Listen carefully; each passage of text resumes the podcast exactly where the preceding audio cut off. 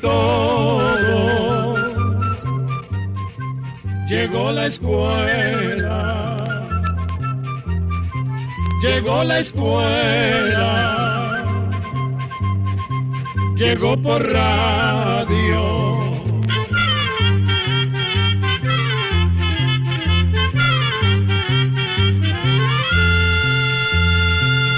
Oigamos la respuesta. Es el programa que les trae a ustedes el Instituto Centroamericano de Extensión de la Cultura, ICQ. En nuestra charla de hoy les hablaremos sobre Nelson Mandela.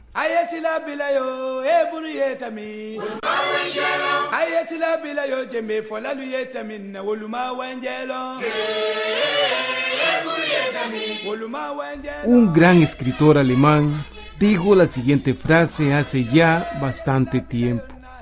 Hay hombres que luchan un día y son buenos, hay otros que luchan un año y son mejores, hay quienes luchan muchos años y son muy buenos, pero los que hay que luchan toda la vida, esos son los imprescindibles.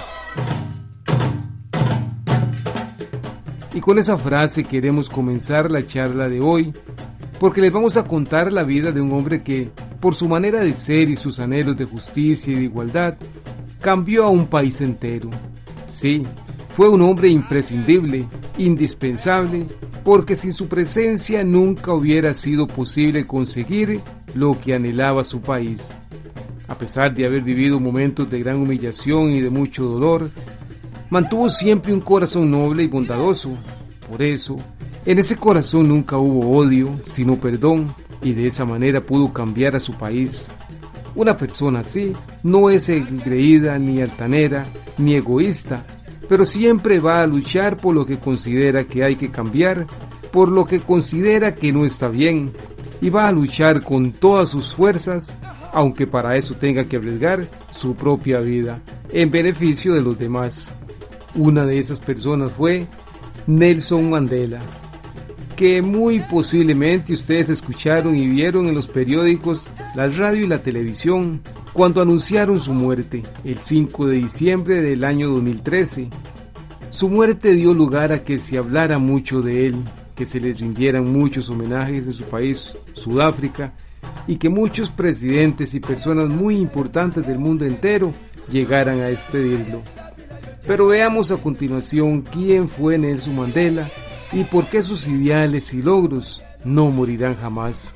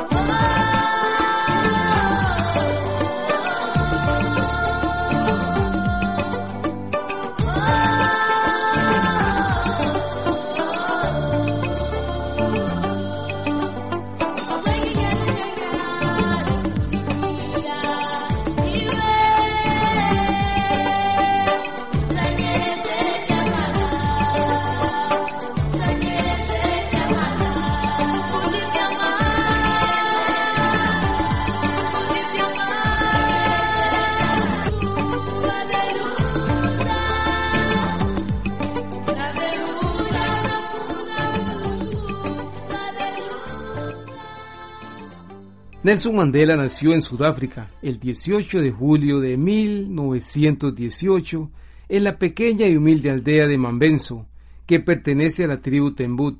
Su verdadero nombre era Rolilat. Por eso muchas personas lo conocieron como Nelson Rolilat Mandela, y él mismo se decía así. Rolilat popularmente significa revoltoso. Pero su primera maestra de escuela le puso el nombre de Nelson, porque decía que era muy difícil de pronunciar su verdadero nombre. Como se dijo anteriormente, Mandela pertenecía a la tribu Tembut, pero al mismo tiempo era miembro del clan Modiba.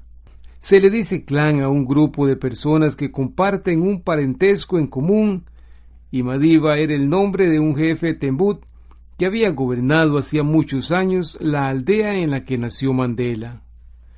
Gadla, el padre de Mandela, tenía muy arraigadas en su corazón las bases con que había sido creado, pues las personas de su tierra son muy expresivas y le dan mucha importancia a las leyes, la educación y a sus costumbres, y aunque no sabía leer ni escribir, llegó a ser el jefe de la aldea Mavenzo y consejero del rey de la tribu Tembut, porque era un hombre muy justo, siempre apegado a las tradiciones y costumbres de su pueblo, tradiciones y costumbres que pasan de generación a generación. Cuentan que cuando hablaba ante un grupo de personas, éstas quedaban maravilladas por su facilidad de palabra. Todos esos valores y ese don de hablar muy bien los heredó su hijo, Nelson, pero dejemos que sea el propio Mandela que nos cuente esa historia. Él dijo, siempre he pensado que es la crianza más que la naturaleza, la que constituye el principal molde de la personalidad. Mi padre tenía una orgullosa rebeldía, un gran sentido de la justicia, que reconozco en mí. En el tiempo en que Mandela se crió, Inglaterra dominaba Sudáfrica ese país que se sentía dueño y señor de esas tierras, pero como su padre se guiaba más por las costumbres y tradiciones de la tribu Tembut, un día no se presentó ante una autoridad inglesa porque sintió que esa autoridad no tenía poder sobre él. Su desafío no fue por un orgullo herido, sino por una cuestión de principios. Él era jefe de la aldea Mambenzo. Su actuación molestó mucho a los ingleses, quienes lo acusaron de rebelde y le quitaron el mando de jefe de su aldea. También le quitaron sus tierras y su ganado. Eso hizo que la familia de Nelson se tuviera que ir a otra aldea de nombre Kinut, también de la tribu Tembú, donde podían contar con la ayuda económica de sus parientes. Allí fueron los años más felices de Mandela, que se crió pegado a todas las costumbres de su tribu. A los cinco años trabajó como pastor de ovejas y terneros. También en la naturaleza encontró mil formas de divertirse. Una de las cosas que más le gustaban era jugar con los demás pequeños, deslizándose sobre una piedra plana por la ladera de una montaña, y por las noches escuchar a sus padres contándoles historias y leyendas sobre su tribu y sus hazañas. Pues así era como se transmitía la historia de su pueblo de generación en generación.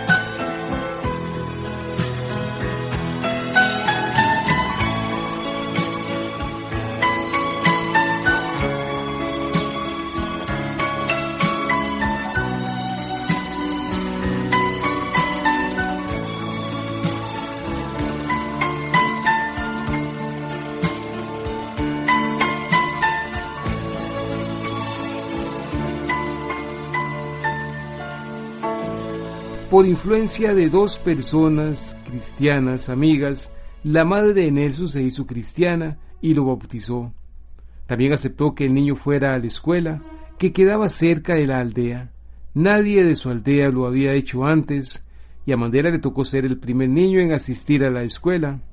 Era una escuela inglesa y solo había niños negros. Allí no le enseñaron nada de las costumbres africanas.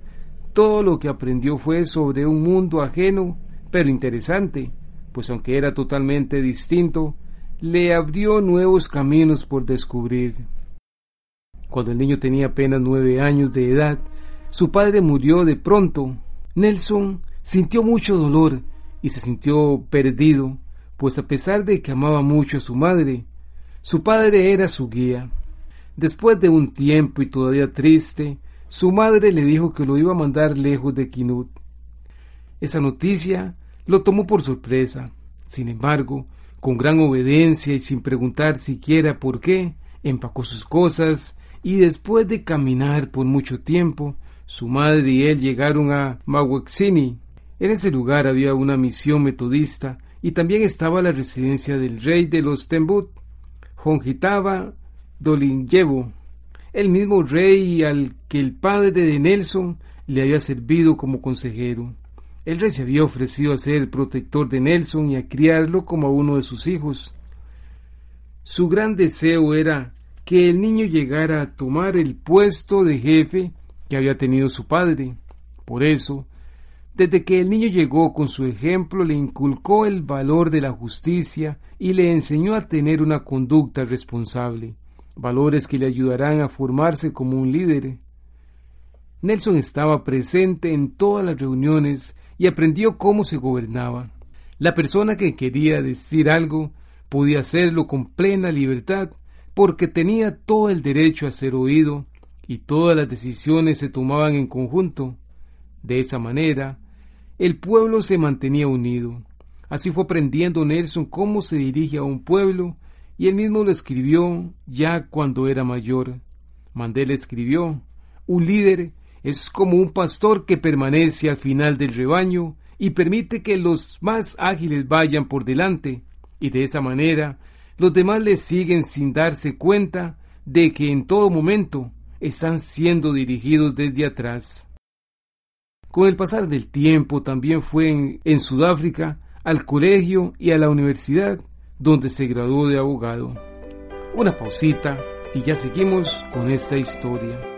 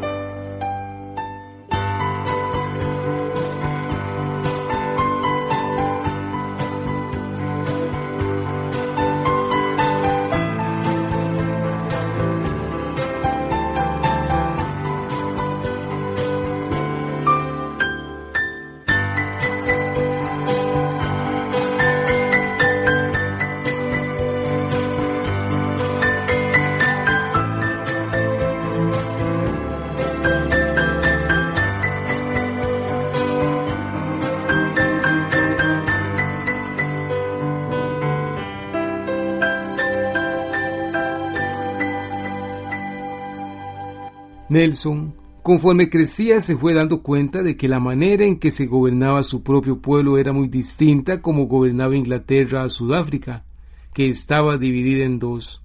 Por un lado estaban los blancos y por el otro los negros. Vivían juntos, pero sin mezclarse. Los verdaderos dueños de esas tierras no contaban para nada y cada vez más sus derechos eran atropellados por leyes cada vez más injustas.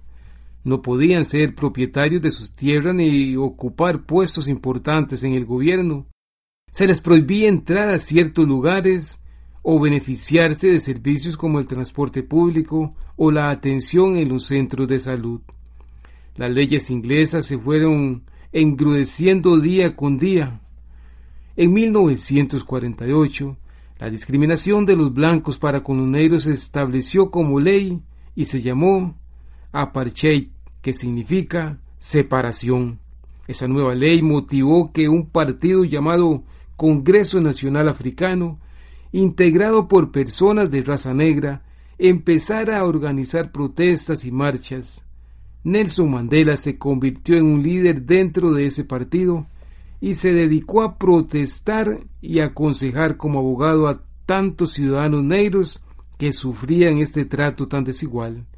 Él deseaba que las protestas fueran pacíficas. Sin embargo, estas protestas se fueron convirtiendo en campos de batalla y hubo derramamiento de sangre. Los ingleses querían dominar y los dominados querían ser libres.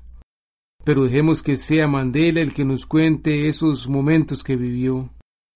No nací con hambre de libertad, nací en todos los aspectos que me era dado conocer, libre para correr por los campos cerca de la choza de mi madre, libre para nadar en el arroyo transparente que atravesaba mi aldea. Solo cuando empecé a comprender que mi libertad infantil era una ilusión, cuando descubrí, siendo joven, que mi libertad ya me había sido arrebatada, fue cuando empecé a añorarla. Como opositor del apartheid, Mandela fue detenido y encarcelado en varias oportunidades. Sin embargo, esto no impidió que siguiera luchando por la igualdad de sus compatriotas negros, siempre tratando de que esa lucha fuera por medios pacíficos y no por la violencia. Llegó a ser presidente del Congreso Nacional Africano y viajó por varios países, denunciando las injusticias de su país y esperando encontrar ayuda de organismos internacionales que mediaran en la situación de Sudáfrica. Pero su lucha fue en vano y en 1964 las autoridades inglesas condenaron a Mandela a cadena perpetua. Varias veces se solicitó su libertad y siempre le fue negada por el gobierno. Pero esto, en lugar de dejar a Mandela en el olvido, lo fue convirtiendo en un símbolo de la lucha por la libertad para su pueblo y para todo el mundo. Finalmente, en 1990 fue puesto en libertad luego de 27 años de prisión. El gobierno estaba a cargo del político Frédéric Leclerc, quien estaba inclinado a hacer un cambio en las leyes. Leclerc comprendió que Mandela podía ayudarle a negociar la paz en Sudáfrica, sin violencia y sin más derramamiento de sangre. Mandela nos cuenta, cuando salí de la cárcel, esa era mi misión, liberar tanto al oprimido como al opresor, hay quien dice que ese objetivo ya ha sido alcanzado, pero sé que no es así. La verdad es que aún no somos libres. Solo hemos logrado la libertad de ser libres, el derecho a no ser oprimidos. Ser libre no es simplemente desprenderse de las cadenas, sino vivir de un modo que respete y aumente la libertad de los demás. Además, como dijo el propio Mandela en su primer discurso después de ser liberado, Sudáfrica tenía que eliminar el odio racial y todas las distinciones entre las personas. En 1991 Mandela volvió a la presidencia de su partido y trabajó para lograr que en Sudáfrica se llevara a cabo elecciones en las que pudieran participar los candidatos negros. Y el 10 de mayo de 1994 se llevaron a cabo las primeras elecciones democráticas en la historia de ese país. Mandela que había decidido lanzarse como candidato, ganó las elecciones y se convirtió así en el primer presidente de raza negro del país. Durante su gobierno Mandela hizo esfuerzos por reconciliar al pueblo de Sudáfrica y de unir negros y blancos. Sus años de prisión no lo llenaron de odio. El amor y los valores de justicia con que lo habían criado lo hicieron capaz de perdonar y de buscar siempre el bien de todos los habitantes de su amado país. Al terminar su gobierno, se retiró de la política, pero siguió apoyando las causas contra la injusticia y la discriminación, que lo mantuvieron como símbolo de la libertad en todo el mundo hasta sus 95 años de edad, edad que ya había cumplido cuando murió un jueves 5 de diciembre del año 2013. Queremos terminar esta charla con unas palabras que dijo Mandela, palabras que creemos que en cada corazón deben latir siempre, pues la lucha por la libertad, la igualdad y la justicia aún no han terminado. Él dijo, He recorrido un largo camino hacia la libertad, he intentado no dudar, he dado pasos en falso en mi recorrido, pero he descubierto el gran secreto. Tras subir una colina, uno descubre que hay muchas más colinas detrás. Me he concedido aquí un momento de reposo para lanzar una mirada hacia el glorioso panorama que me rodea, para volver la vista atrás hacia el trecho que he recorrido, pero solo puedo descansar un instante, ya que la libertad trae consigo responsabilidades y no me atrevo a quedarme rezagado. Mi largo camino aún no ha terminado. Y así llegamos al final del programa del día de hoy. También puede enviarnos sus preguntas al correo electrónico isq.org o encuéntrenos en Facebook como Oigamos la Respuesta. Recuerde que comprender lo comprensible es un derecho humano.